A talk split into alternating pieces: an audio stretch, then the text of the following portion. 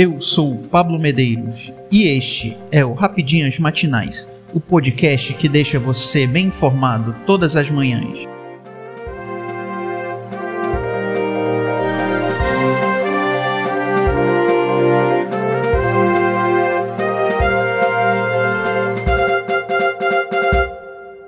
Quarta-feira, 14 de setembro de 2022. Vamos às principais notícias.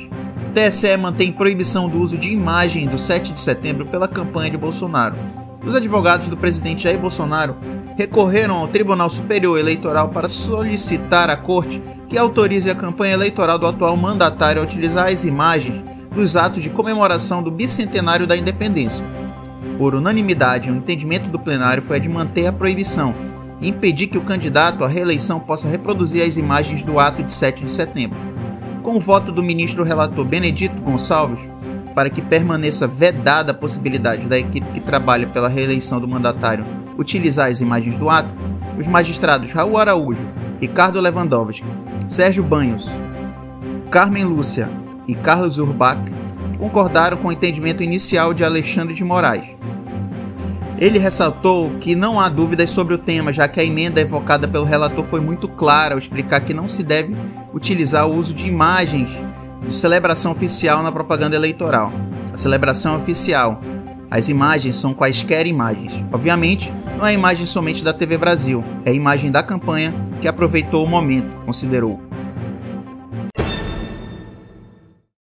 Caixão de Elizabeth II chega a Londres sob aplausos de súditos caixão com o corpo da Rainha Elizabeth II chegou nesta terça-feira 13 a Londres e seguiu para o Palácio de Buckingham, onde passará a noite no Ballroom.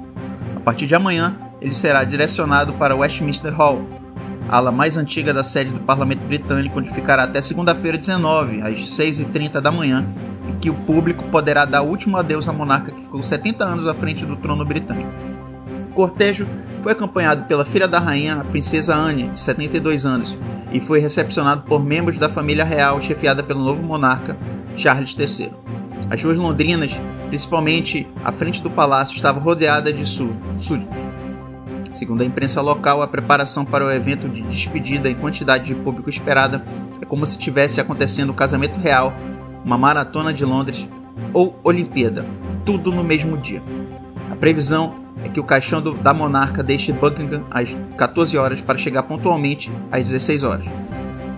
Desde segunda-feira, várias pessoas já aguardavam diante do parlamento, 48 horas antes da abertura do local para o público, prevista para quarta-feira às 14 horas. Eu disse às minhas filhas que vou definitivamente apresentar meus respeitos presencialmente. Estou feliz de estar na fila, não importa o tamanho, disse Vanessa Natakumaran, uma das primeiras pessoas na fila. No domingo, está previsto um minuto de silêncio às 20 horas ou 16 horas, horário de Brasil. Anvisa flexibiliza regras para entrada de viajantes no Brasil. A Agência Nacional de Vigilância Sanitária alterou as regras para entrada de viajantes no Brasil. Em portaria publicada nesta segunda-feira 12, o órgão regulador estabelece que será opcional para viajantes apresentarem um comprovante de vacinação contra o Covid ou teste negativo para a doença. A medida simplifica os controles hoje existentes, pois possibilita que qualquer viajante possa cumprir algum dos requisitos necessários, diz nota. Anteriormente, a apresentação do passaporte imunológico era obrigatória para estrangeiros quanto para cidadãos brasileiros. Agora, com a nova norma, pessoas que não se vacinaram poderão entrar no Brasil desde que apresentem um exame negativo para infecção pelo coronavírus.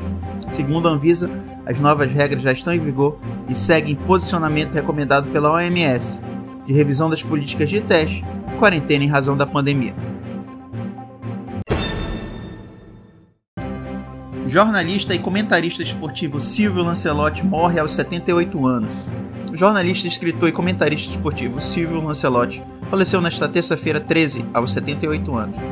Silvio ficou muito conhecido por ser pioneiro das transmissões do campeonato italiano no país pelos canais ESPN. A própria emissora do grupo Disney foi quem vinculou a notícia não houve menção à causa da morte. O jornalista esteve na fundação da revista Veja nos anos 60 e chegou à televisão anos depois com futebol italiano em TV aberta aos domingos. Em 2012, ele deixou a TV e assumiu uma coluna no portal R7.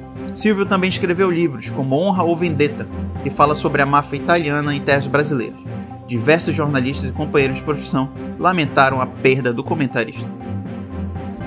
Eu sou Pablo Medeiros e este foi o Rapidinhas Matinais, o podcast que deixa você informado. Até mais.